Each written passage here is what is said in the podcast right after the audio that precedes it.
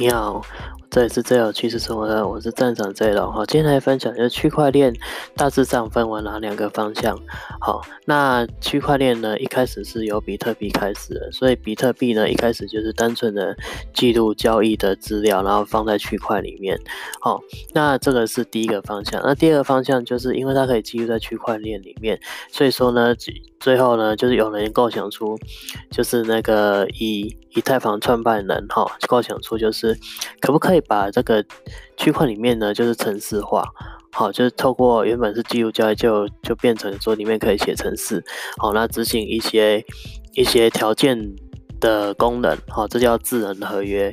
所以说呢，有这个概念出来之后，就就发展出以太币，好像以太币的基础架构也是参考比特币的区块链，然后呢，其实把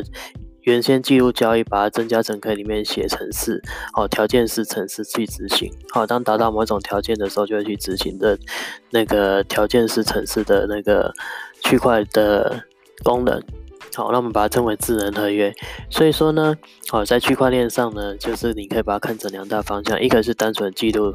记录交易资料，好，那第二个方向就是可以写智能合约的区块。好，那其实现在以后整个大观来看的话呢，其实呢，呃，整个来讲的话，整个区块就是区块链里面每个区块也都是智能合约，只是说比特币的智能合约的单一功能就是记录交易资料，它就只有这个功能。好，那以太币呢，好，它的那个智智能合约就可以做很多事情了，好，所以说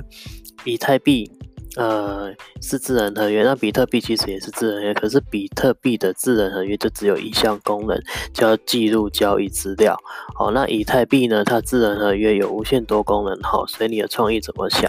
好，所以说呢，以上就是重点总结，所以说。